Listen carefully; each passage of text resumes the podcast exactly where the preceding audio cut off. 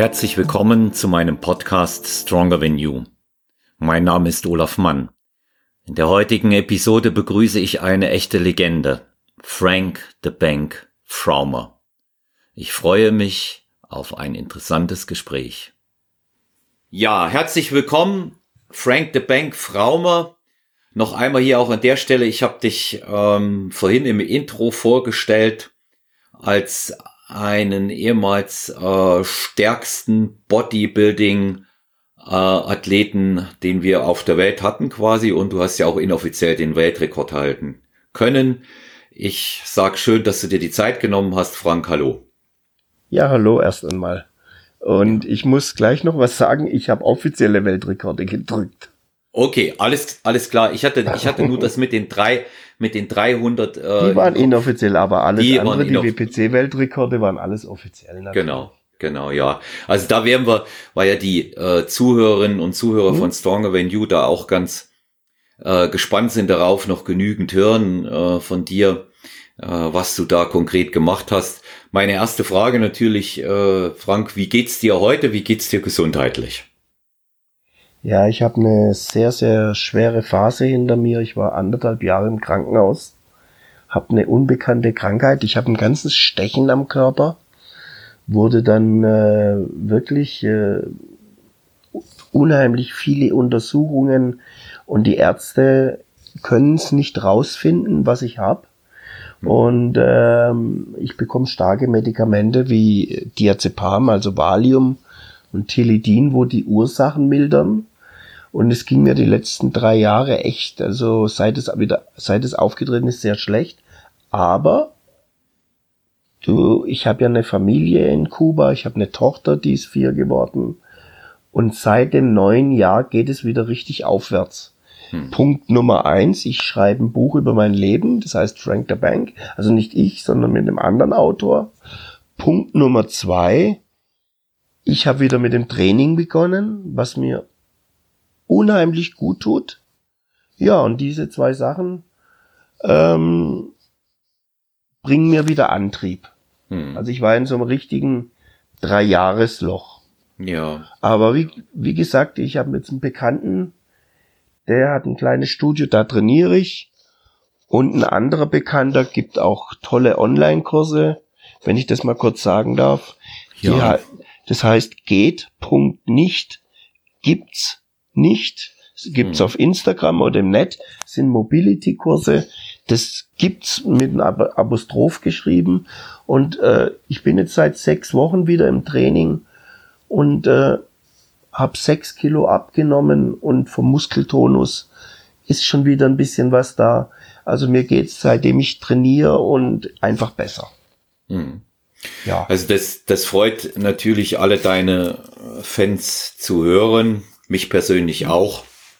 Wir kommen zu diesen Punkten, die du da im Einzelnen angesprochen hast, später noch einmal sehr ausführlich. Also sprich das Buch und auch das aktuelle Training ähm, und eben dazu äh, geht nicht, gibt's nicht.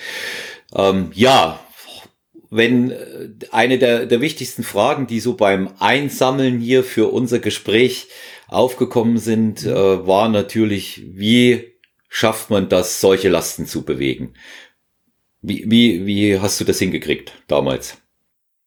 Ja, also als, als allererstes musst du ein Talent haben. Du musst gebaut sein wie ein Bankdrücker. Das heißt, schmale Schultern, tiefer Brustkorb, kurze Oberarme. Das ist schon mal eine gute Voraussetzung. Wobei es auch Bankdrücker mit langen Oberarmen gibt, aber die sind alle im Schwergewicht. Also hm. okay, und ich habe dann einfach immer Bodybuilding trainiert und habe mich dann bei den Meisterschaften immer gewundert, weil ich bin da so mit 76 Kilo angetreten und habe dann mich mit den anderen unterhalten. Und dann sagen die immer, was schaffst denn du im Bankdrücken? Ja, ich sage im Augenblick so 180, 190. Was, so viel? Und ich so, ja, ist eigentlich normal. Und äh, ich bin dann 1989 deutscher Juniorenmeister geworden, ohne Vorbereitung, ohne Technik, ohne Handgelenksbandagen, flach wie eine Flunder auf der Bank gelegen, habe aber äh, einen Favoriten geschlagen. Dann habe ich noch ein Jahr Bodybuilding gemacht und dann habe ich gesagt, okay, Also mein, meine, äh, meine Zukunft liegt im Bankdrücken, habe mich dann aufs Bankdrücken spezialisiert. Ja, und das übernächste Jahr drauf war ich schon Weltmeister. Hm. Und, äh, und mit, mit, mit was für einer Last bist du Weltmeister geworden? Hm. Bei welchem Körpergewicht? Dass wir mal wissen, wie sich das entwickelt hat? Genau. Also es war so, im Jahr 81 bin ich in der Klasse bis 82,5 gestartet.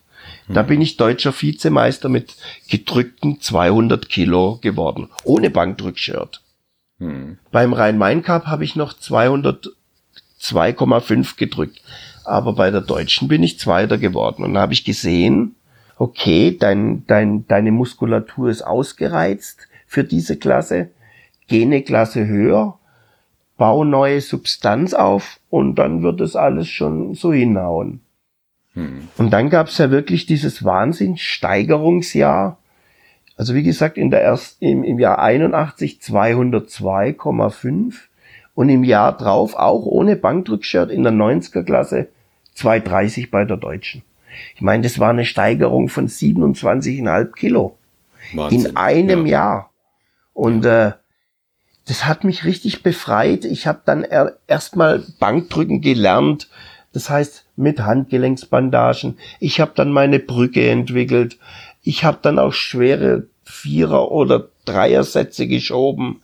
Ich habe alles Unnötige, was ich mir am Anfang zusammengebastelt hat, einfach aus dem Trainingsprogramm entfernt. Zum Beispiel fliegende Bewegungen, weil ich habe allein vom Bankdrücken einen Muskelkater bekommen, weil ich ein reiner Brustdrücker war. Also ich habe nur fürs, für Brust Bankdrücken trainiert. Hm. Und dann ging das natürlich im Jahr drauf, kam, da kam dann das Bankdrückshirt.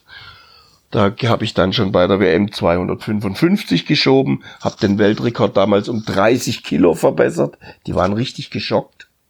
Hm, so, und dann ist es halt wei weitergegangen auf 260. Dann habe ich äh, auf der FIBO 270 geschoben als Vorführung 94 mit zwei Bankdrückshirts. Das habe ich so ein bisschen erfunden, dass es auch mit zwei geht. Und dann kam er mal langsam bei der nächsten Fieber auf 280 und es ging Richtung 300. Mhm. Und dann kam wirklich äh, der Tag X, wo ich einen Anruf vom Veranstalter dieser deutschen äh, Bodybuilding-Meisterschaft bekommen habe und äh, er gemeint hat, Frank, äh, ich würde dich gerne buchen, also schaffst du die 300? Dann sage ich, wenn alles gut steht, und alle Sterne günstig, traue ich es mir zu, die zu drücken. Und bei diesem Versuch ging ja am Anfang erstmal alles schaff, äh, falsch. Also ich habe 2,75 als Anfangslast gewählt. Die gingen sehr gut hoch, natürlich ohne Ablage. Bei den Gastaufvorführungen drücke ich immer ohne Ablage. Das, das, also da kann man schon 10 Kilo mehr drücken. So, und dann bin ich wieder auf die Bühne. 300 waren aufgelegt. Meine Hände waren taub von den zwei Bankdrückshirts. Ich konnte die Hände nicht mehr schließen. Dann habe ich den Versuch gar nicht angefangen, habe die Handgelenksbandagen abgewickelt. Meine Frau, meine damalige, ist dann ans Mikrofon und hat gesagt, es tut äh, uns leid. Der Frank hat sich an der Schulter verletzt. Ich bin nach hinten, habe mich, habe die Handgelenksbandagen abgewickelt und meine Helfer sind mit den Fingern in meinen in, also in der Innenseite von der Arme reingegangen mit zwei Fingern und haben die Hauptschlagader wieder freigelegt. Mhm. Und die haben schon die Handel abgebaut. Und dann habe ich geschrien, aufbauen wieder, ich komme nochmal. Ohne Handgelenksbandagen. Dann hat meine Frau es mit der Angst zu tun bekommen und gesagt, du kannst du das halten? Sag ich, irgendwie werde ich schon halten können. Und dann bin ich auf die Bühne und dann sind tausend Leute gestanden ich, also man hört es bei der Originalaufnahme. Ich habe in meinem ganzen Leben noch nie so einen Applaus bekommen. Die sind gestanden und haben geschrien. Und okay, er war schlecht gedrückt. Er war links gegen den Ständer rein. Er war nicht abgelegt, aber er war oben. Hm. Und dieses Obensein war viel wichtiger wie, wie alles andere. Ich hab's oben gehabt. Und äh, ja, die Leute waren einfach begeistert. Und für mich war das so der Durchbruch schlechthin, mhm. weil dieser Rekord wurde eine Woche lang im MDR-Fernsehen ge gezeigt, täglich mehrmals. Und von dem Tag an habe ich Gastauftritte, Vorführungen, Buchungen bekommen. Also das war so der richtige Durchbruch, ja, hm. kann man sagen. Das ist eine, eine spektakuläre Geschichte, wie sich, wie sich das entwickelt hat. Ähm, ich frage jetzt mal für unsere Puristen hier, die alles ganz genau wissen wollen, mhm. als du die 300 Kilo gedrückt hast, wie viel hast du da selbst gewogen, Frank? 99,5, also unter 100 Kilo immer. Meine Klasse also war immer 100, 100 Kilo mhm. dann. Das Dreifache deines Körpergewichts hast du gedrückt, ja. ne? Wahnsinn. Ja. Ah, also, also es war der Jahrhundert, es war der Jahrhundertversuch. Kein Europäer zuvor hatte 300 gedrückt. Mhm. Und allein zu dem Zeitpunkt war ich erst, glaube ich, der siebte oder achte Mensch, der 300 Kilo gedrückt hat. Alle anderen natürlich im Superschwergewicht. Und das war einfach eine Barriere damals. Also wenn die Leute mich, mich nicht so gekannt haben und äh, dann gesagt haben, ja, was drückst denn du so? Dann habe ich immer gesagt, ja, schätz mal.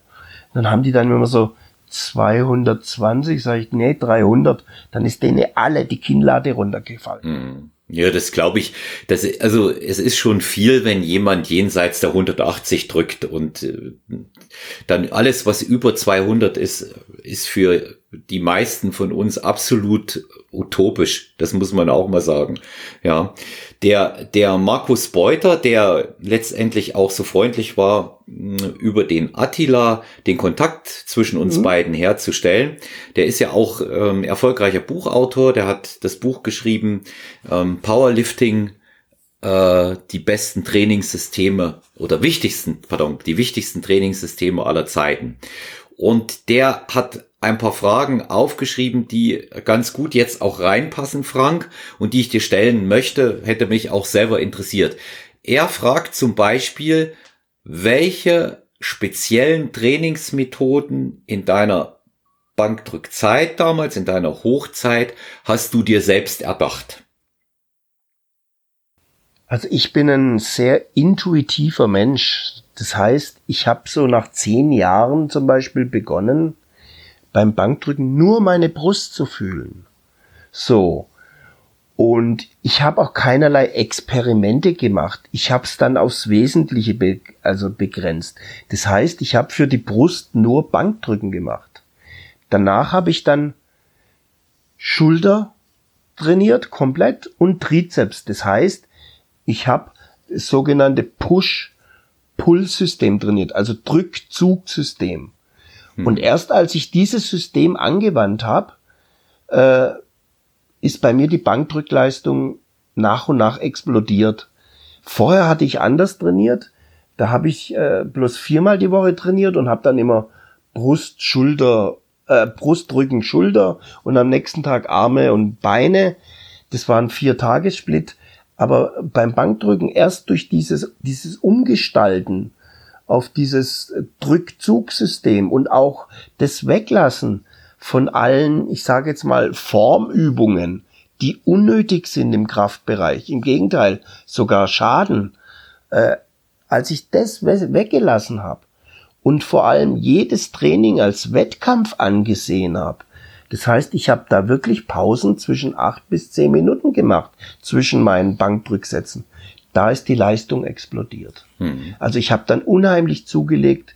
Ich konnte Frontdrücken im Stehen mit, also die Handel bis an Brustansatz, an den, an, am Brustansatz mit 140 machen. Ich konnte French Press, Nosebreakers direkt äh, mit Ablage zwischen der Stirn und der Nase mit engen Ellbogen konnte ich acht Wiederholungen machen mit 140 Kilo. Da mussten mir zwei Helfer die Handel geben. Also einer rechts und links, weil der in der Mitte hätte es nicht geschafft, sie mir über mein Gesicht zu geben. Und erst als ich mir auf diese rohen äh, Grundübungen versteift habe, ist die Leistung gestiegen. Hm. Weil, weil du das jetzt mit der, mit der French Press in dem Zusammenhang erwähnst, das hm. äh, war mir gar nicht so klar. Ähm, ganz interessant jetzt auch fachlich, ähm, der erschließt sich ein Zusammenhang. Hat tatsächlich French Press wirklich schwer und sauber zu machen, hat einen starken Einfluss auf die Bankdrückleistung, oder? aber auf jeden Fall. Und zwar geht es, wenn, das habe ich sogar Nasser so ein Buddy beigebracht, und der ist gleich zu Joe weitergerannt, weil ich ihm das Trizeps-Training gezeigt habe auf der Arnold's Classic. Es geht halt so. Der, mhm. Tri der Trizeps hat einen hinteren Kopf, einen vorderen und einen hinteren. Und dieser hintere, wo bei, den, bei der Trizepspose, wo den Schub gibt, der ist halt mit enge Ellbogen zu trainieren. Und da ist French Press ähnlich wie Bankdrücken. Du gehst langsam runter bis zur Nase und dann kommst du explosiv. Und genauso wie beim Bankdrücken, du musst den toten Punkt durchdrücken. Also wenn mich einer fragt, was die zweitwichtigste Übung war für mich, sage ich ganz klar French Press. Und die French Press aber mit der Langhantel und nicht mit der SZ. Ne? Nein, ganz klar hm. mit der SZ.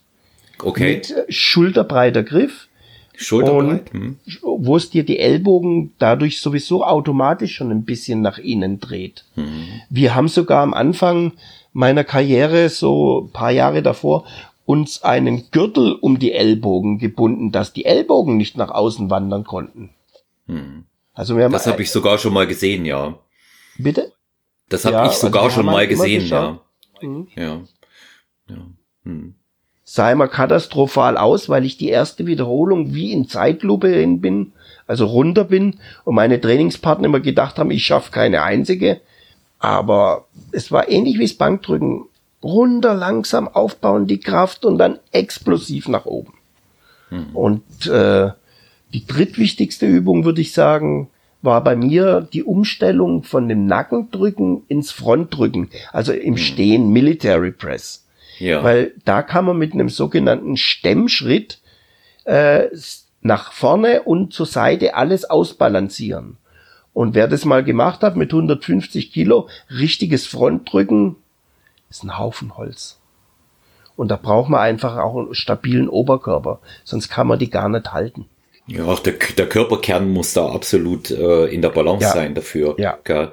Ja. Also äh, das sind ja, das sind ja schon wahnsinnig wichtige Tipps, die ich so gar nicht äh, im Visier bisher überhaupt gehabt habe. Also bei dir klar Top-Ranking, Bankdrücken an sich als mhm. wichtigste Übung, wenn man da stärker werden will, die French Press und mhm. dann äh, Military Press. Ja. Das sind so, so die drei wichtigsten Übungen eigentlich für einen Bankdrücker. Ja, so, sollten sich äh, unsere Spezialisten dann auch gleich in ihre Trainingsbücher schreiben. Der ich, ich, Marco, ich, ja, ja. Ich, wollte, ich will noch was erklären. Ja. Der Unterschied vom Nackendrücken zum Military Press, das hat mir mein einer meiner Trainer beigebracht. Der war Vize-Olympiasieger im Gewichtheben aus der DDR. So Nackendrücken ist eine lineare Bewegung. Das heißt, du drückst gerade hoch. Aber im Bankdrücken hast du immer eine Rotation in der Schultermanschette, weil du ja die Handel nach hinten ziehst. Mhm. Und beim Frontdrücken oder Military Press im Stehen hast du genau diese Rotation drin. Deswegen bringt es unheimlich viel fürs Bankdrücken und äh, hat bei mir wirklich wahre Wunder bewirkt. Und das habe ich von dem Gewichtheber gelernt. Mhm. Also sehr, sehr spannend, sehr interessant, war jetzt auch äh, für mich äh, wirklich lehrreich. Du weißt ja, ich arbeite auch als äh, Personal Trainer und da mhm. auch unter anderem als Wettkampfcoach und deswegen solche, solchen, ähm, solche Übungen immer wichtig, das auch mal in der in der Variante zu hören, wie es Einfluss aufs Bankdrücken hat. Mhm. Der Markus fragt auch noch, jetzt neben diesen selbsterdachten Varianten, hat denn äh, auf dich auch eine bestimmte Trainingsmethode quasi von außen zunächst mal Einfluss gehabt, wie zum Beispiel dieses Westside Barbel von Louis Simmons oder irgendetwas mhm. anderes, was du in der Zeit probiert hast? Mit Westside Barbel bin ich erst äh, bei der Arnold's Classic in Kontakt gekommen. Das war erst das erste Mal 96. Wobei Louis Simmons gern viel mit Prozentsteigerungen und so macht, was ich überhaupt nie gemacht habe und selber persönlich davon auch nicht viel halte. Wobei es auch Athleten gibt wie Ken Lane, die riesen Erfolg damit hatten. Nee, ich habe mir eigentlich, eigentlich ähm, ich habe dann, wie soll ich sagen, ich habe dann erkannt, äh, dass ich äh, eben die, die unnötigen Nebenübungen wegstreichen muss und dann habe ich ja auch 1900, aufpassen, 82 Michael Brügger kennengelernt. Genau, Michael habe ich 82 kennengelernt. Äh, 92, Entschuldigung, 92 mhm. kennengelernt. Und äh, auch da wieder ein paar Tipps. Mach schwere Vierer, probier mal einen schweren Dreier, mach deine Grundübungen, mach die French Press oder man nennt sie auch Nose Breakers, mach dieses Frontdrücken. Also ja, einfaches, schweres Training, was genau bei mir wie Wunder gewirkt hat. Vor allem die Brücke, als ich dann das erste Mal die Brücke gemacht habe, habe ich sofort 15 Kilo mehr drücken können. Hm.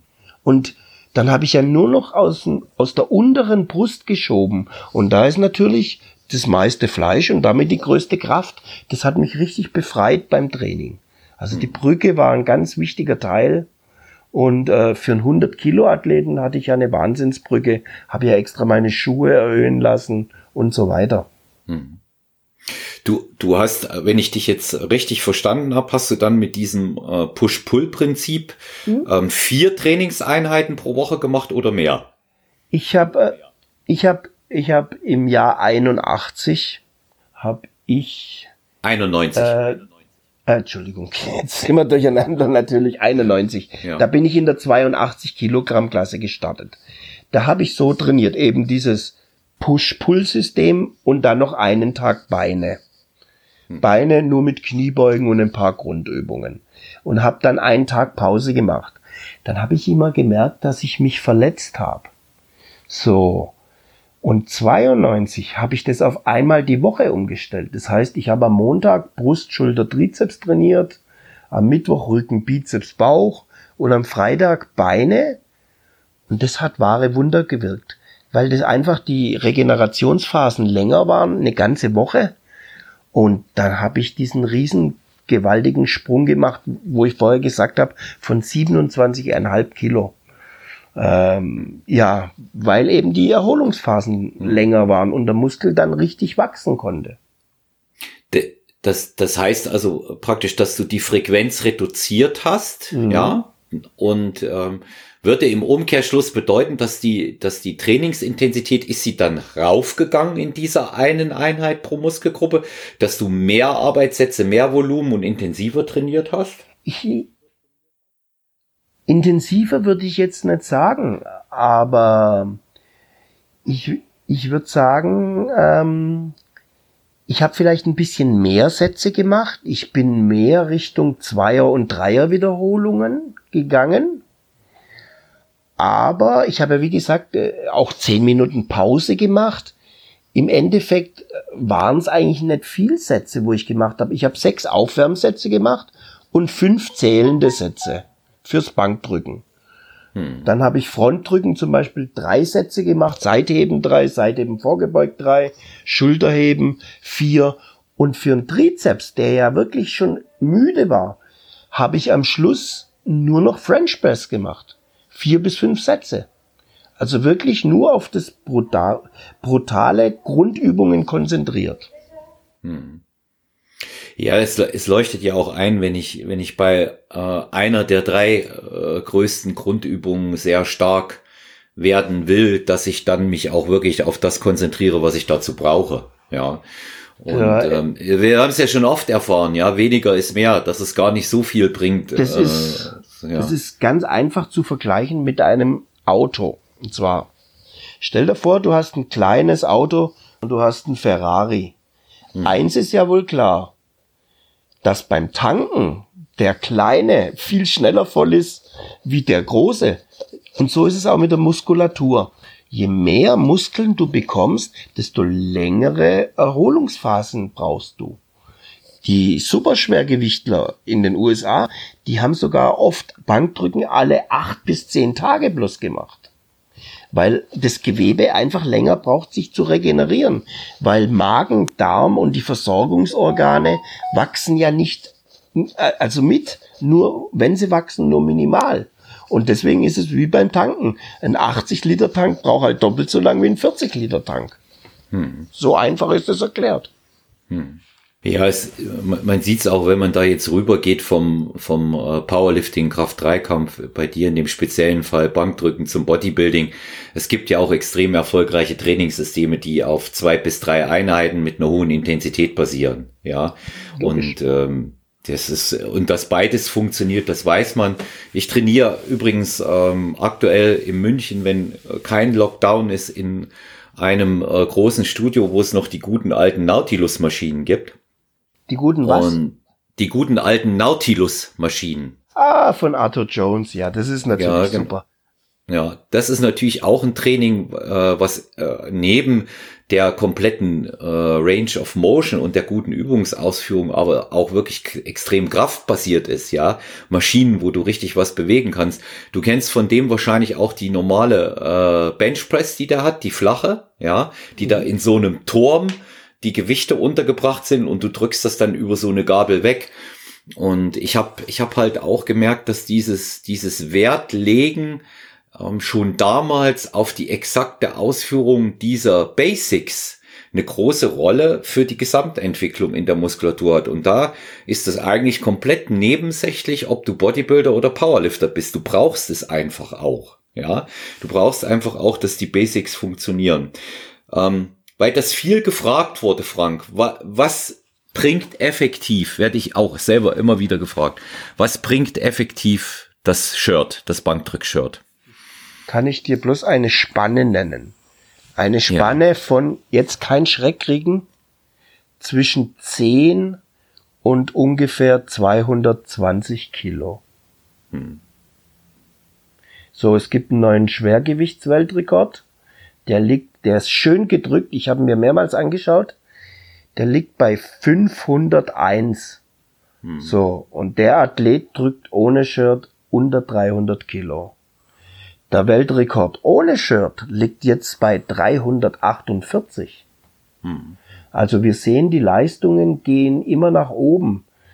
Zu meiner Zeit, ich hatte ja die, eines der ersten Jeans-Shirts.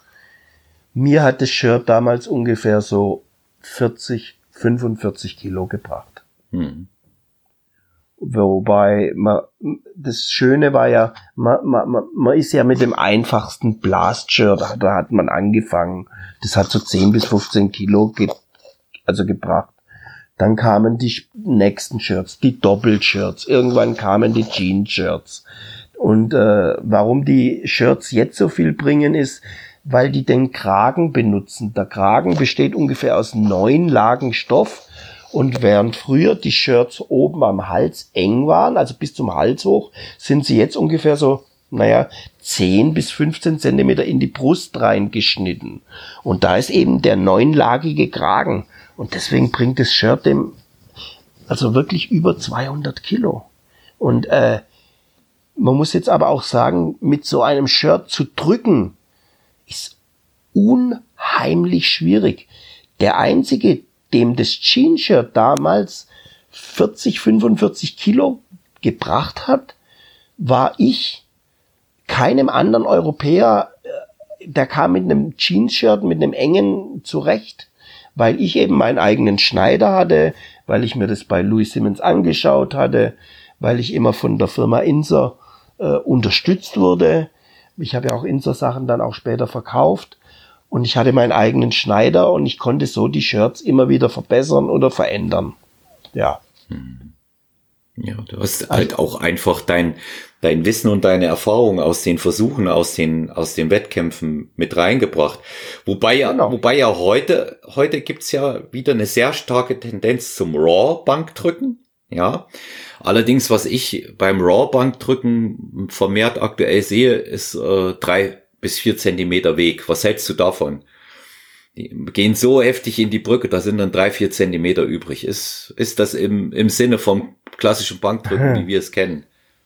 Also Ted Asidi hat mal gesagt, und es steht auch in einem Buch, je näher du deinen Hintern zu den Schultern schieben kannst, desto mehr kannst du drücken. Äh, ich kenne schon von damals eine russische Weltmeisterin, eine Kunstturnerin, die war 1,50 Meter groß, aber die hat eine Brüge gemacht. Also da konntest du einen Medizinball durchwerfen und die hat vielleicht drei Zentimeter Drückweg gehabt. Man fragt sich halt jetzt, hat das noch was mit Bankdrücken zu tun? Ja. Eigentlich sollte ja der Athlet flach auf der Bank liegen. Dann müssten wir aber halt auch die Regeln ändern. Solange die Regeln diese Lücke zulassen, werden immer wieder Athleten kommen, die diese Lücke ausnützen. Ich war ja selber dabei. Ich habe ja auch eine maximale Brücke gemacht. Okay, jetzt nicht so, dass ich äh, jetzt zwei Zentimeter Drückweg hatte. Ich hatte schon einen relativ langen Drückweg, aber es sind immer, äh, wie soll ich sagen, äh, menschliche, jetzt fast Anomalien oder sagen wir mal Besonderheiten, die des Athleten äh, befähigt, eben so eine Brücke zu machen und dadurch mehr zu drücken. Wenn das Reglement das als gültig erachtet, können wir nichts dagegen machen. Ja, das, ich, ich sehe es auch, ja, also die, die Regeln werden gemacht und äh, ich sage mal, in dem Bereich, wo es möglich ist, sicherlich von den Protagonisten dann auch immer so weit gedehnt, wie es gerade geht. Und da, ich sag, solange wieder, wieder keiner das verändert, ist das ja auch in Ordnung. Ne? Ich habe ähm, vor einer Woche hatte ich im äh, Podcast ähm, Big Sitting Bull der hier an der Stelle auch nochmal äh, gegrüßt sei. Tobias Anthofer, ähm, ähm, der stärkste Wheelchair-Man der Welt. Der mhm. hat im Rollstuhl 555,55 Kilo Kreuzheben gemacht. Vom Boden aufgehoben. Das ist für mich unvorstellbar. Ja, eine Wahnsinnsleistung. Ja, eine Wahnsinnsleistung. Sicherlich ist das ein anderer Weg als beim normalen Kreuzheben, aber er kann ja nicht seinen gesamten Körper einsetzen. Das ist mal der eine Punkt. Mhm. Wer mal schweres Kreuzheben gemacht hat, der weiß einfach auch, dass man dazu die Beine braucht und der muss ja eine immense Griffkraft im Heben entwickeln. Der hat ja keine Chance, Chance zu beschleunigen mit dem Körper oder im Körperkern. Der muss es wirklich hochheben von unten. Der muss es wirklich hochheben. Ich probiere mir das gerade bildlich vorzustellen, aber ich, ja. ich kann es nicht. Mhm. Also schau dir, scha schau dir mal den Versuch von, von äh, Tobi an. Mhm. Ja, also Big Sitting Bull auch noch mal ähm, bei Instagram sehen. Da war, war gestern übrigens äh, bei Sat 1 im Frühstücksfernsehen. Ah, Und der Tobi ist halt auch so ein ähm, wirklich so, so ein Mordsgerät. Ich, ich sag zu ihm Wikinger.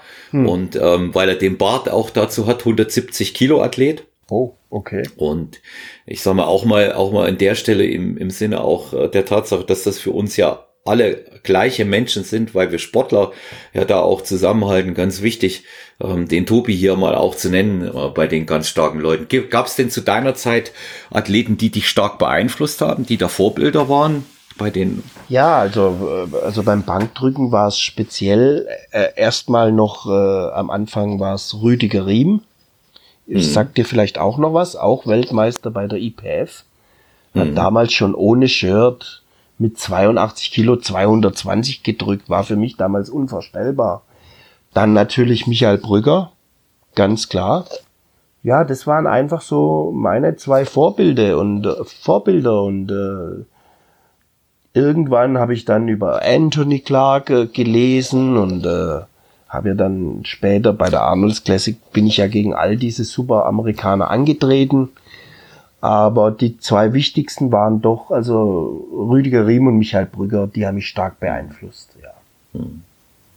Michael damals 2,65 ohne Shirt äh, bei der deutschen Bankdrückmeisterschaft war eine Wahnsinnsleistung. Ja, ja. ja. Wenn du, wenn du Frank, wenn du jetzt mal so schaust, wir, wir haben ja in den großen Disziplinen beim Kraft-Dreikampf noch ähm, Kniebeugen und Kreuzheben dazu. Das hast du ja auch gemacht. Hat es dich denn eigentlich auch mal gereizt, jetzt alle drei Disziplinen in einem großen Wettkampf mal zu machen? Nee, und zwar ging nee. es aus folgendem Grund nicht. Ich habe ab 200 Kilo immer Verletzungen im unteren Rückenbereich gekriegt. Das ist ein bisschen äh, meine Schwachstelle gewesen. Und ich war ja irgendwann mal so relativ, so schnell gut mit meinem Bankdrücken und habe dann auch so viel zu tun gehabt mit meinem Bankdrücken. Gastvorführungen, Seminare, dass ich äh, eher gesagt habe, ich trainiere wie ein Bodybuilder, mache mein Bankdrücken, aber ich mache nicht dieses mörderische Kraft-3-Kampf, weil da macht's mir den unteren Rücken kaputt und damit auch meine Bankdrückkarriere. Also ich hatte wirklich nicht einmal in meinem Leben den Gedanken, einen äh, Kraft-3-Kampf mitzumachen. Hm. Was ich gemacht habe als 16-Jähriger nach zwei Jahren Training, in dem Studio gab es einen Kraft-2-Kampf, Bankdrücken und Kniebeuge. Und ich als 16-jähriger Bursch äh, mit so einem kleinen Gürtelchen habe damals schon 120 gedrückt und äh, 170 gebeugt. Aber wie gesagt, wo es dann an 200 rangegangen ist, hat es mein unterer Rücken nicht mehr mitgemacht. Und damit hat sich die Sache für mich erledigt gehabt. Ja, hast ja auch trotzdem in allen anderen Körperbereichen extrem stark ausgesehen und das hat ja auch für deine Erscheinung in den 90er Jahren gesorgt. Man muss ja mal dazu sagen, neben dieser überragenden äh, sportlichen Leistung, die du da gebracht hast, hast du ja auch eine echte Show hm. damit auch äh, inszeniert, die, die ja wirklich, wirklich klasse war. Also ich äh, bitte korrigiere mich, wenn ich die falsche Farbe sage, aber mir bleibt da dieses, dieses Wrestling-Dress in Gelb mit Fransen im Auge, wie du da gekommen bist. Ja. Die, genau, also das Ganze ja. hat eigentlich auf der Herbstfieber 94 schon begonnen. Da ist mir mein Name eingefallen. Frank the Bank. Hört sich gut an, hat mit Bankdrücken zu tun. Und dann habe ich mir Gedanken gemacht und äh, ich hatte halt Vorbilder beim Wrestling, zum Beispiel die Fransen vom Macho Man Randy Savage, die Haare, die Rastas vom British Bulldog und die Farben vom Hulk Hogan. Und dann hat meine erste Frau echt mir ein Auftrittskostüm geschneidert. Und ähm, mit dem bin ich dann aufgetreten, hab dann vor noch einen DJ kennengelernt, der mir wirklich meine Original Frank the Bank Musik äh, aufgenommen hat ja, und habe einfach die Frank the Bank Show äh, kreiert. Das war so perfekt auf der Musik, du musstest bloß damals die Kassette, später dann die DVD einlegen. Dann wurde ich, also von einem unheimlichen Stimme, Ladies and Gentlemen, we proudly present the greatest banjo of all time, Frank the Bank. Und da gab's eine Musik, wo ich raus bin, mich unter die Handel gelegt habe und genau beim Rausheben ist die Musik umgeschlagen in aggressive Musik und ja, also jeder hat gesagt, die Musik ist gar nicht so schlecht, also hat ihnen gut gefallen. Mhm. Und äh, bei meinem ersten Auftritt mit meinem Kostüm, denke ich, waren einige geschockt. Aber sicher, es gab immer Neider. Aber alle, wo mich gebucht haben, Frank, mit, aber mit Auftrittskostüm, sage ich natürlich. Und ich habe ja später dann ja auch noch ein goldenes Auftrittskostüm mir nähen lassen. Hm. Ja, ja. Es klingt, so war es die klingt, der Bank Show.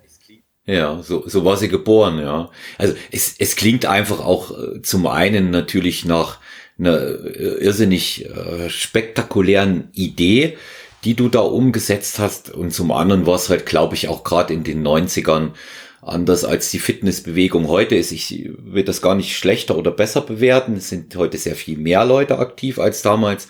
Aber damals war das äh, eben schon auch noch eine echte harte Szene. Ja, 90er Jahre, wer da schwer und hart trainiert hat, das war schon was. Ja, das war jetzt, das war jetzt nicht so, äh, auch nicht von den Leuten, von den Stars, die es da gab, äh, so überbordend. So viele hat es da nicht gegeben und meine, heute nee. denkt ja sowieso jeder, dass er ein Star ist, mal ganz davon abgesehen. Mhm.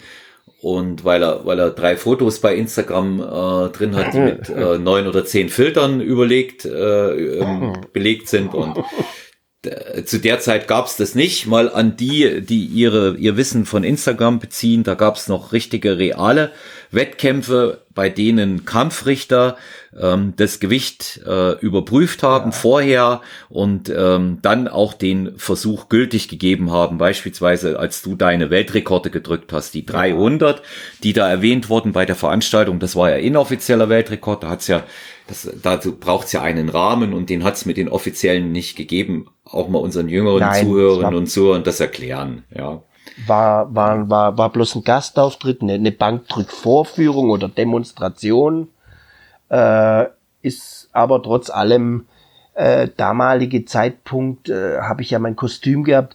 Viele wussten nicht einmal, dass es Bankdrückshirt gibt's. Hm. Und äh, wie soll ich sagen, der, war oben. Das Wichtigste war, dass er oben war und das See. alles gewagt, alles gewonnen und äh, ja. Kann dir keiner nehmen, ja.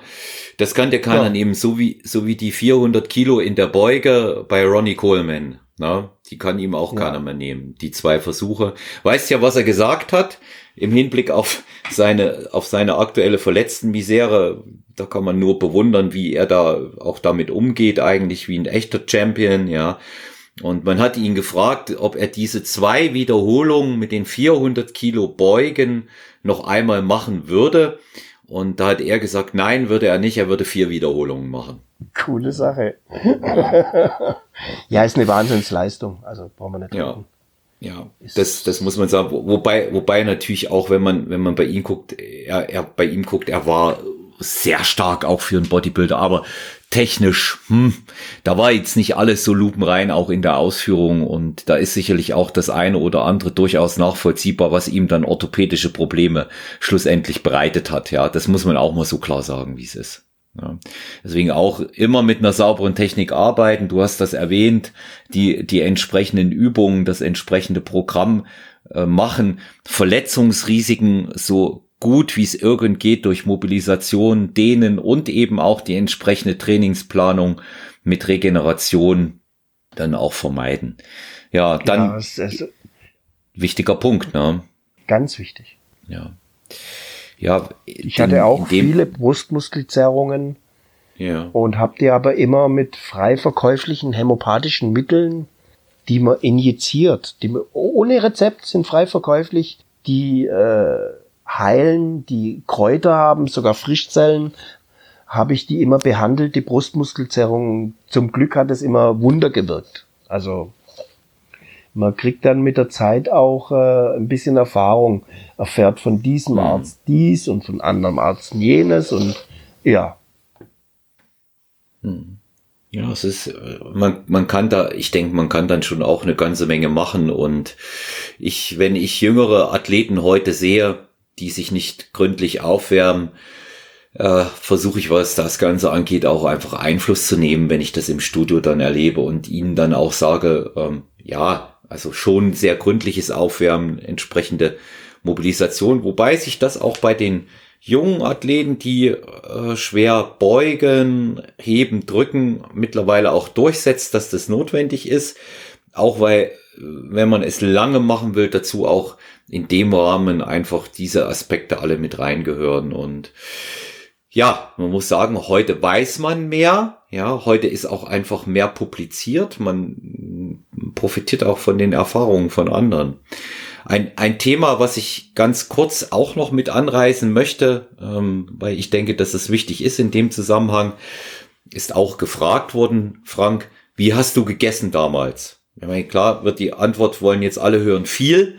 Ähm, das, das, das allein sagt's ja nicht, sondern es ist ja immer auch das Richtige. Ja, ich habe so äh, immer so einen Grundsatzplan. Ich esse gern also kohlenhydratreich, vernünftig Eiweiß und so fettarm wie möglich. Hm. Weil Auch heute noch. Ich bin ja jetzt sowieso erst wieder seit sechs Wochen im Training oder fünf Wochen. Hm. Hab schon fünf Kilo abgenommen und habe heute immer noch dieselbe Essensphilosophie wie damals. Wenig Fett, gut Kohlenhydrate und eine normale Menge Eiweiß.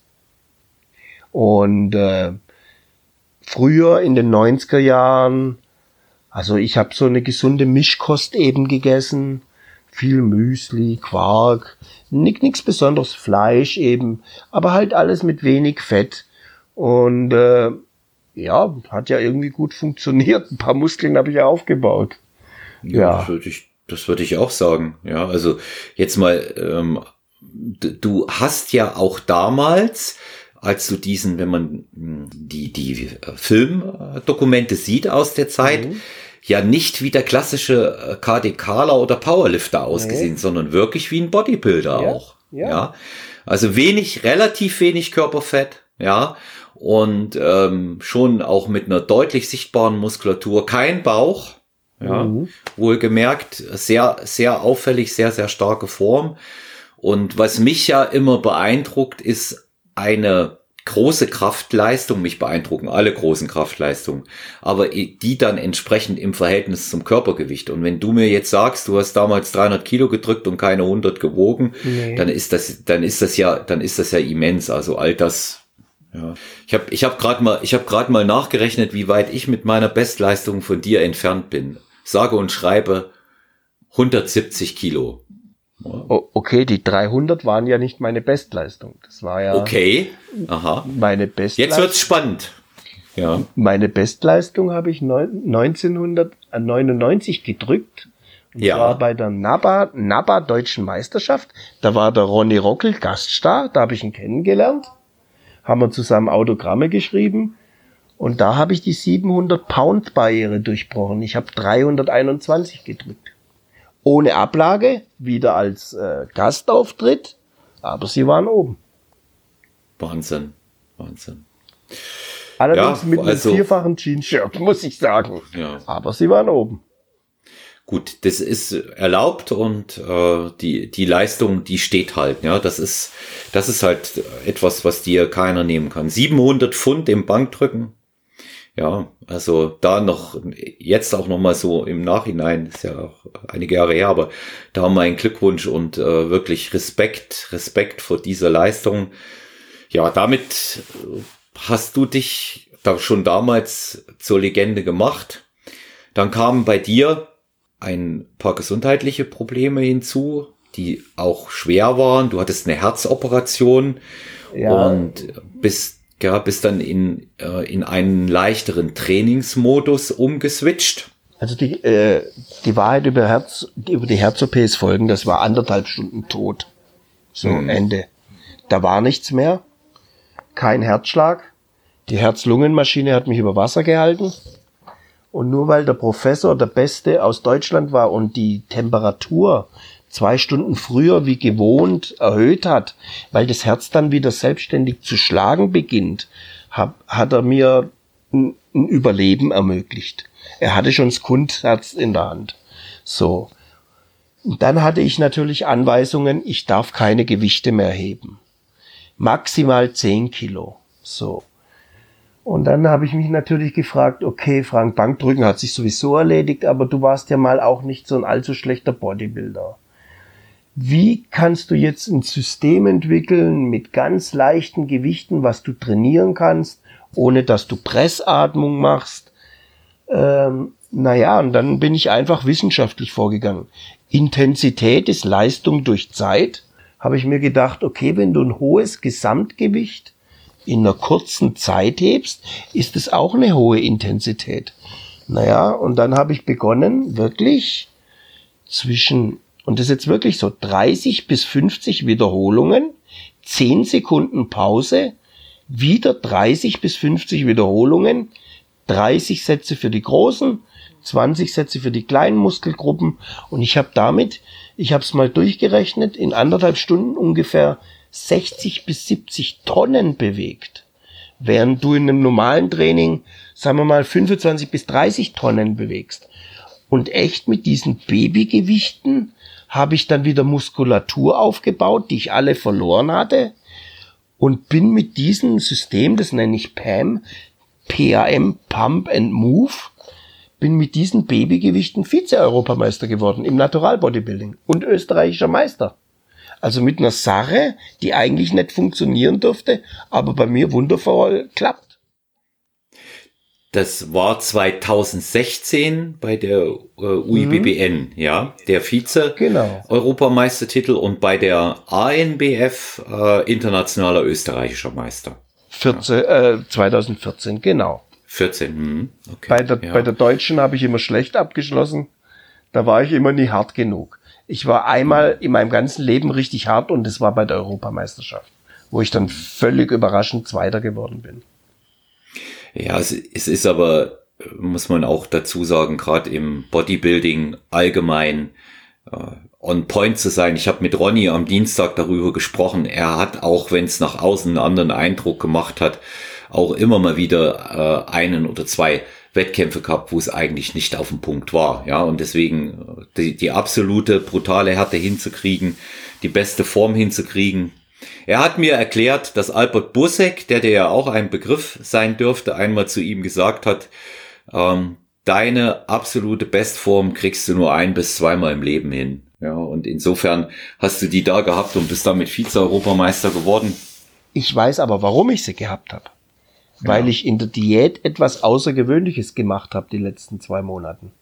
Und zwar ja. nennt sich das Stichwort Leptin.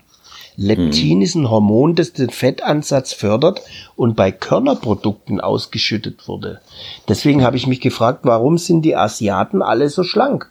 Ja, weil die hauptsächlich Reis, Gemüse, Fisch und Früchte essen. Mhm. Und das habe ich dann gemacht. Ich habe also alle Körnerprodukte wie Vollkornprodukte, Nudeln, alles raus. Ich habe nur noch mich von Reis, Fisch, Früchten, viel Gemüse ernährt und das hat mich dann von 74 Kilo auf unter 70 gebracht.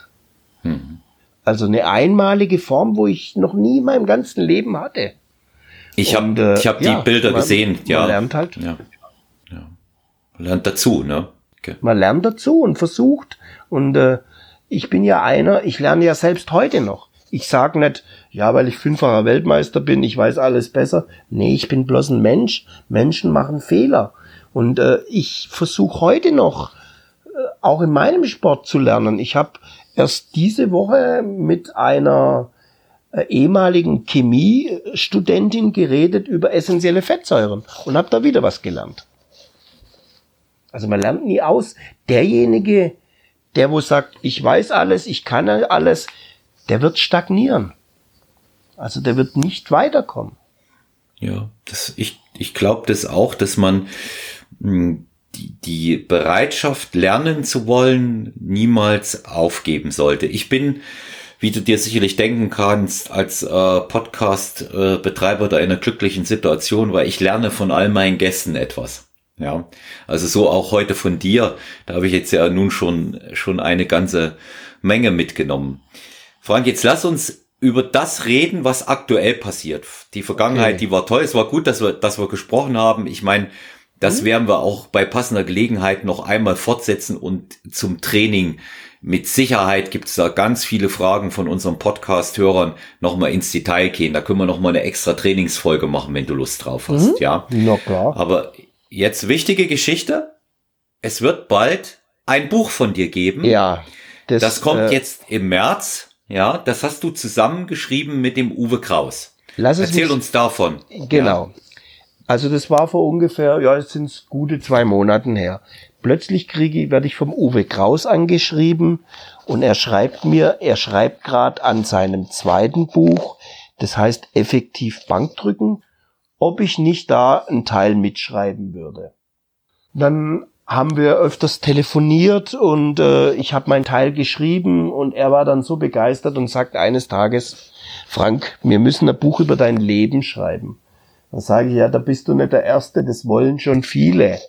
Aber ich durch meine aktuelle Krankheit, durch die vielen Medikamente, wo ich nehmen muss, kann nicht mehr so komplex denken. Deswegen habe ich ja auch, also ich habe zum Beispiel eine gesetzliche Betreuerin und eine Sozialpädagogin, die mir unheimlich viel helfen bei Formularen ausfüllen. Sei okay, dann müsstest du das aber schreiben. Ich kann dir Sprachnachrichten oder auch kleinere E-Mails schreiben und du müsstest alles zusammenbasteln.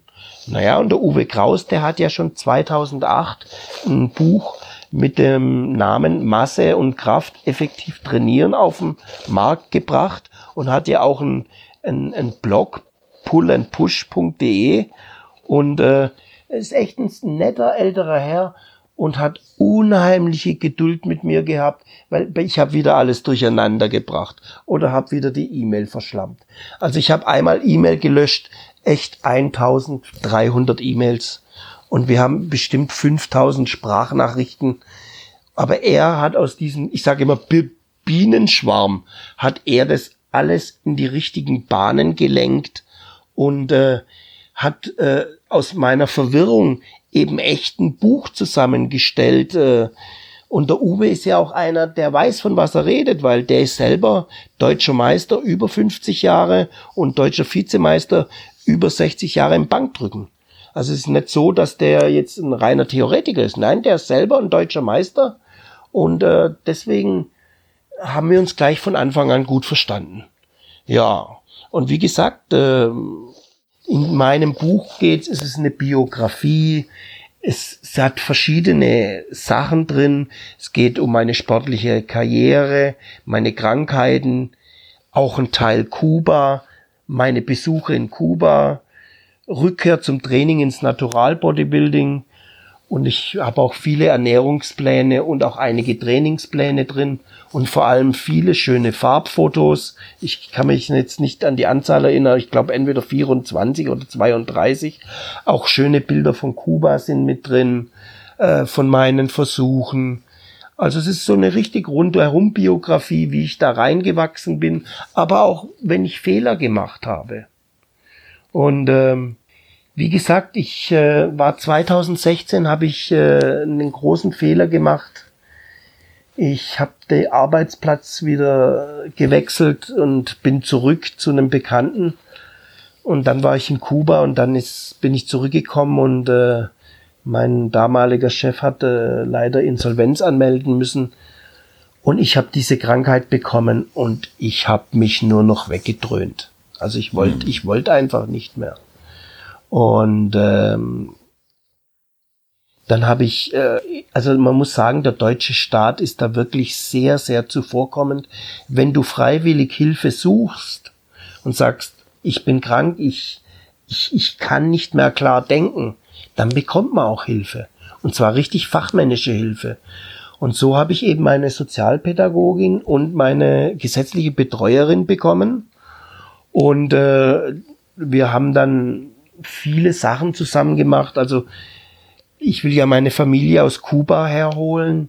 Mein Vater unterstützt mich da finanziell. Ich selber könnte das nicht mit dem geringen äh, Sachen, also Geldsachen, wo ich bekomme.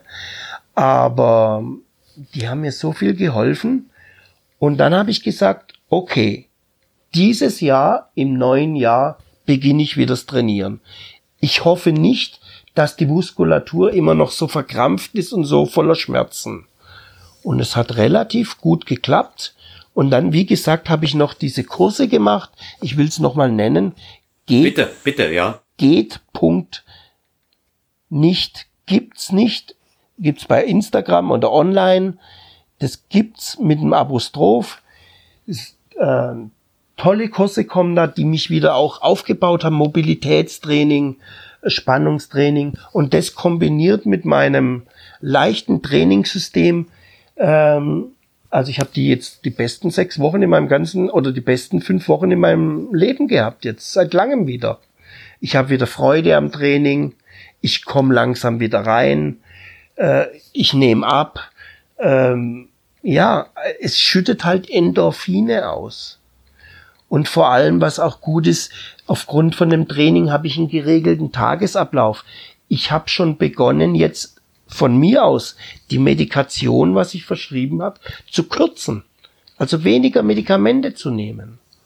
Und mein Ziel ist es, eines Tages vielleicht ganz von den Medikamenten wegzukommen, wenn sich meine Krankheit legt. Die Krankheit, sagen die Ärzte, also es wurden unheimlich viele Untersuchungen durchgeführt. CT, MRT, Elektrokrampftherapie, Elektroschocktherapie, Rückenmarkswasser, Herzkatheter, CT, also alles, was es gibt. Und die Ärzte sagen, Frank, wir glauben dir, aber wir vermuten, diese Krankheit kommt als Spätfolge von deinem Anabolika-Missbrauch und wir können nur mildern, aber nicht heilen. So, jetzt musste ich 20, also 20 Milligramm Diazepam nehmen. Das ist Valium. Also ein normaler Mensch schläft bei 10 Milligramm. Und ich lebe mit 20. Also, dazu muss ich ein Morphiumabkömmling nehmen, Tilidin. Muss ich auch 200 Gramm nehmen. Zwei, Entschuldigung, 200 Milligramm und ein weiteres Neuroleptika und meine Herzmedikamente. Also ich war manchmal gar nicht auf dem Planeten. Ich, hm. ich habe Sachen verlegt. Ich habe, äh, ja, aber erst seit Oktober, seit das mit dem Buch beginnt und jetzt mit dem Training, sage ich mal so, ich habe meine Sterne neu gerichtet. Ich will wieder meine alte Form haben. Jetzt nicht die Wettkampfform, aber einfach vernünftig wieder aussehen ich will meinem, meiner Tochter ein guter Vater sein. Ich will es schaffen, beide rüberzuholen, weil es nicht ganz einfach ist. Aber wir sind auf gutem Kurs. Und ähm, ja, ich will wieder Leute trainieren und auch mein Wissen weitergeben oder mal wieder ein Seminar halten über Bankdrücken oder auch eine Buchvorstellung. Einer meiner Freunde macht im neuen, also nicht im neuen Jahr, macht bis zum Sommer ein Studio auf und wird ein besonderes Studio mit unheimlich vielen Kursen und Spezialtraining. Und da werde ich erstmal ehrenamtlich äh, fürs Bankdrücken und für Natural Bodybuilding und Wettkampfvorbereitung ein bisschen arbeiten. Und so will ich mich langsam zurück ins Leben arbeiten. Das klingt alles äh, wirklich auch äh, sehr, sehr positiv. Ja, ähm, man merkt einfach, dass du diesen äh, unbändigen Willen, der dich schon damals zu deinen Leistungen gebracht hat, nicht verloren hast und dich wirklich auch zurück ins Leben kämpfst nach der Erkrankung. Klar, die Ursache ist das eine, aber du musst eben auch mit den, mit den Folgen jetzt einfach leben und zurechtkommen und das macht das ja wirklich schwierig. Und ich kann dir sagen, das ist vielleicht auch eine ganz gute Stelle, bevor wir nochmal äh, auf, auf das Buch auch eingehen. Mhm. Es gibt irrsinnig viele Leute draußen, Frank, die dich kennen und an dich denken. Und äh, daran habe ich gezweifelt, muss ich ehrlich Nein. Sagen.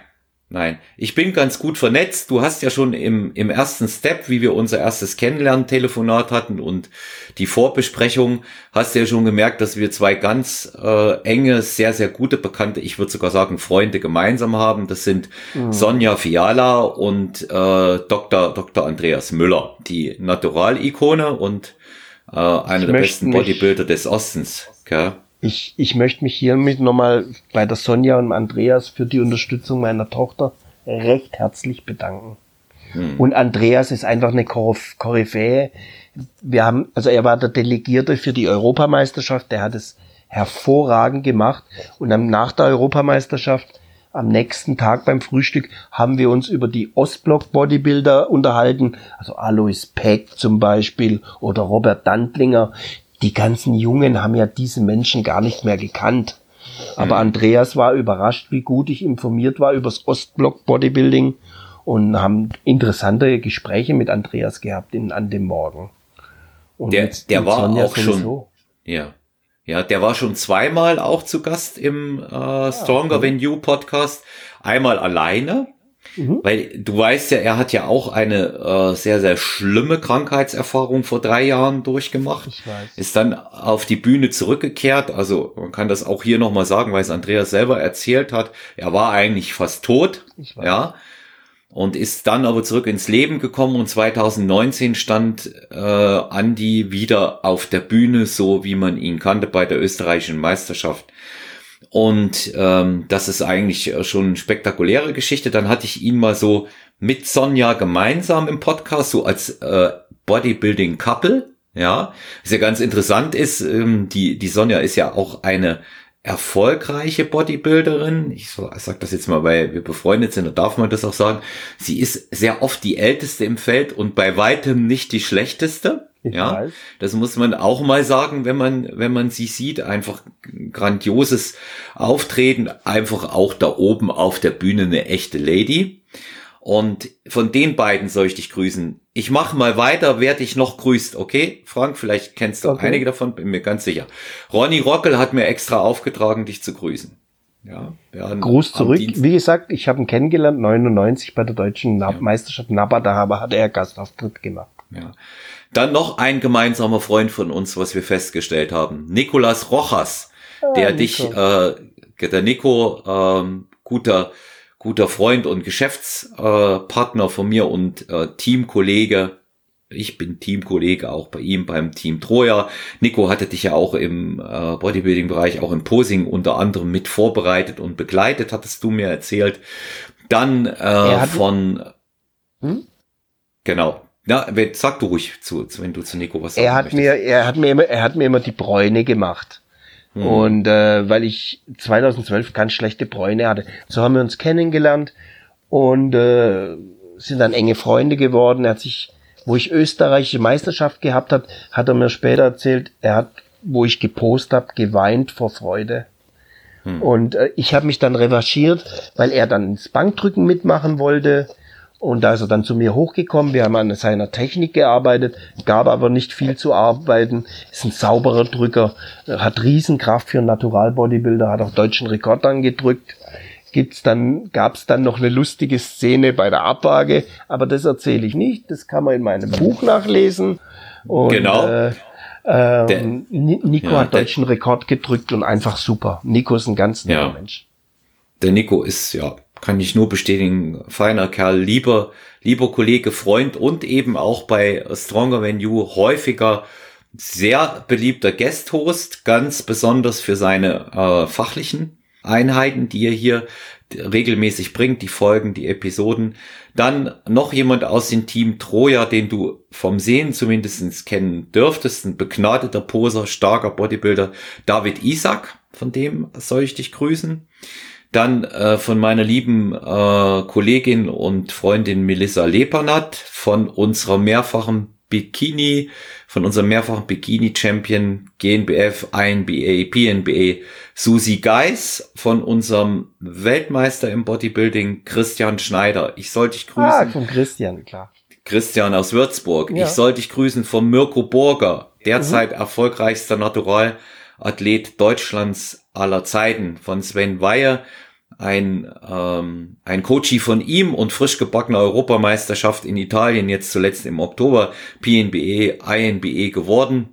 Und äh, oh. von Manuel Bauer äh, soll ich dich grüßen, hat er mir mhm. aufgetragen. Auch wenn du die Leute nicht persönlich kennst, die kennen dich alle, die wissen ganz mhm. genau, wer du bist.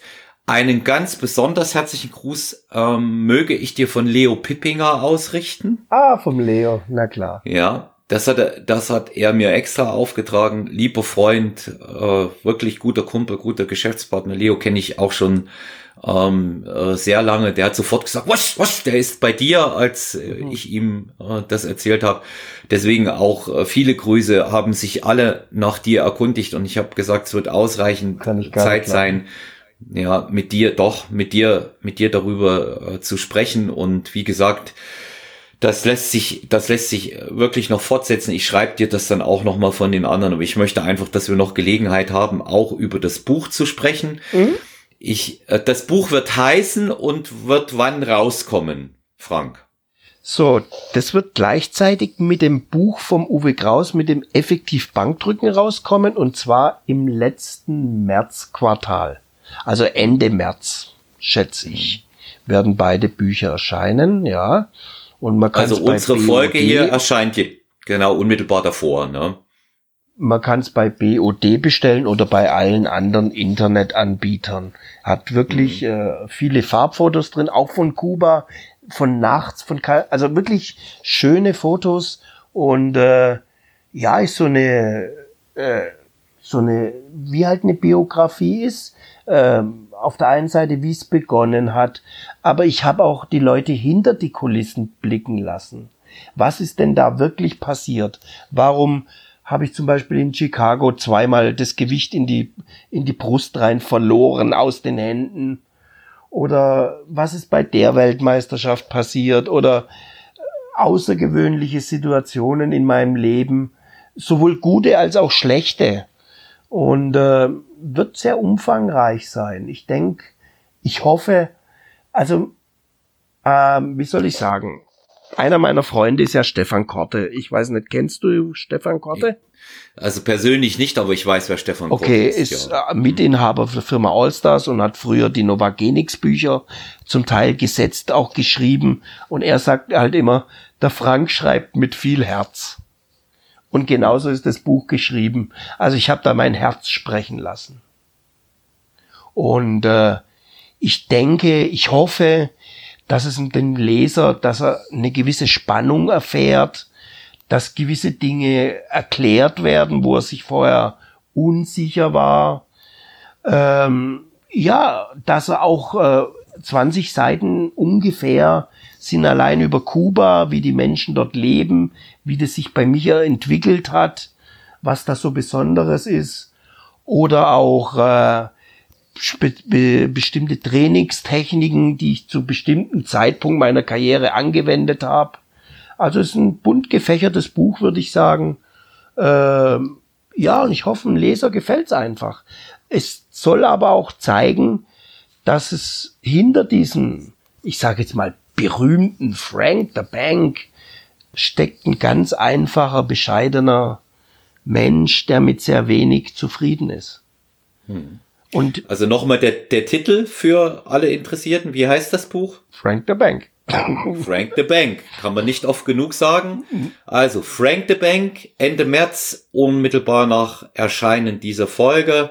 Wer sich für die spektakuläre Karriere von Frank, Frank the Bank Fraumer interessiert, ähm, und natürlich auch für sein Leben, Hintergrundwissen, Geschichten, Anekdoten da auch erfahren möchte, das Buch kaufen. Ich kann mir vorstellen, dass es sehr spannend ist.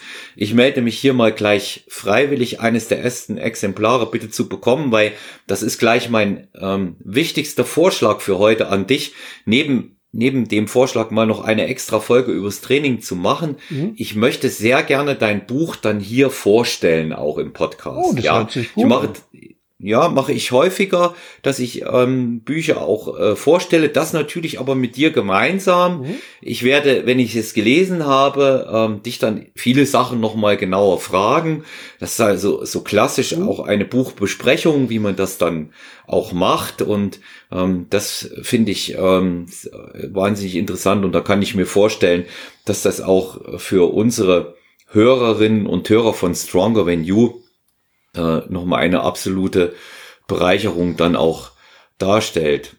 Ja, jetzt biegen wir für, für heute schon in die Zielgerade mhm. ein, Frank. Ähm, ich möchte dir sehr, sehr gerne das Schlusswort überlassen.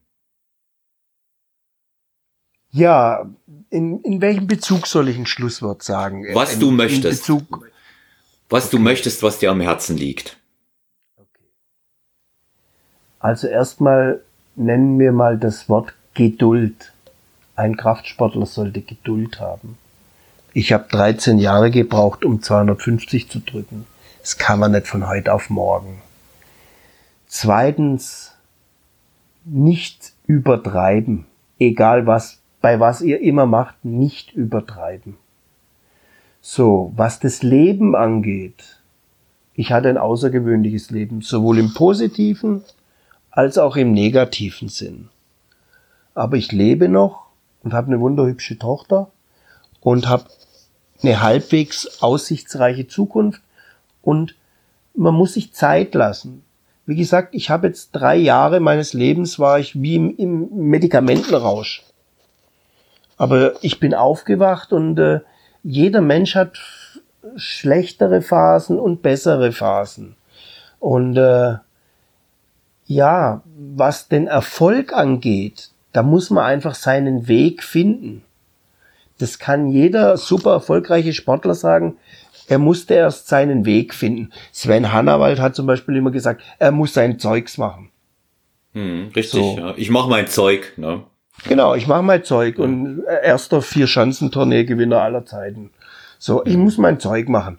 Und so war es eben auch bei mir. Ich musste mein Zeug machen. Ich musste lernen, also nee, ich musste nicht, ich wollte lernen und ich hatte Glück, auf meinem Weg halt von großen Champions lernen zu dürfen und zu können, die äh, mein Talent entdeckt hatten oder einfach weil, weil sie freundlich zu mir waren.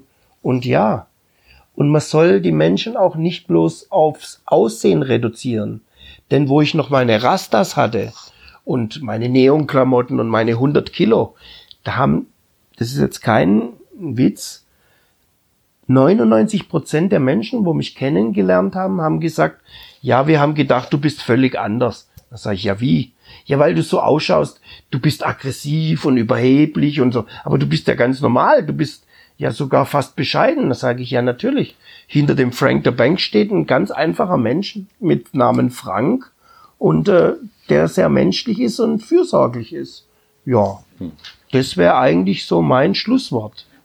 Und äh, was ich auch noch sagen kann, wenn ein Athlet die Chance hat, von einem großen Champion zu lernen, dann soll er das nutzen. Das bringt ihn weiter. Gute Literatur bringt ihn weiter. Champions oder Athleten, die gute Bücher geschrieben haben, bringen einem weiter. Man muss auch experimentieren und es braucht Zeit. Man kann das nicht alles in zwei, drei Jahren lernen. Wie gesagt, ich mache den Sport 40 Jahre und lerne jetzt immer noch dazu. Hm. Das wäre mein ja. Schlusswort. Und noch was. Ich hätte das jetzt vor 20 Jahren niemals gesagt, aber ich möchte es heute sagen. Nehmt keine Steroide. Ich war anderthalb Stunden tot. Mein persönlicher Freund Nasser El Sombadi, mit dem ich persönlich in, in Sindelfing trainiert habe und auf der Arnoldsklasse, ist gestorben.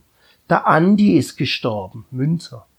Das ist es alles nicht wert denn du hast nur ein Leben, du bist bloß einmal auf diesem Planeten und dann nutzt dir all diese blöden Pokale, Titel, Geld, das nutzt dir alles nichts, wenn du stirbst. Also macht es mit Vernunft. Deswegen war ja auch meine Intention, den GNBF so zu unterstützen und das zu proklamieren. Bitte keine Steroide. Hm. Das ist das, was mir am Herzen liegt. Ich bedanke ja. mich und möchte und möchte das wirklich auch so als Schlusswort stehen lassen, weil da kann ich nichts mehr hinzufügen. Außer noch einmal herzlichen, herzlichen Dank, Frank, dass du dir die Zeit genommen hast, Gast bei Stronger Than You zu sein.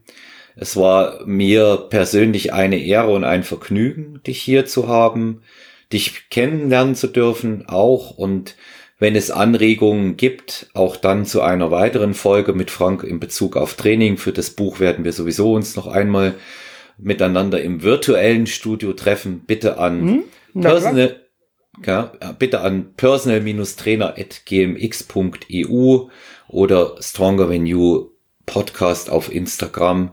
Gerne Anregungen, Fragen. Lasst uns ein Feedback zu dieser Folge da. Und äh, wir freuen uns natürlich auch, wenn ihr uns abonniert. Nach draußen äh, herzliche Grüße, bleibt gesund, bleibt stark und trainiert sauber. Euer Frank und euer Olaf.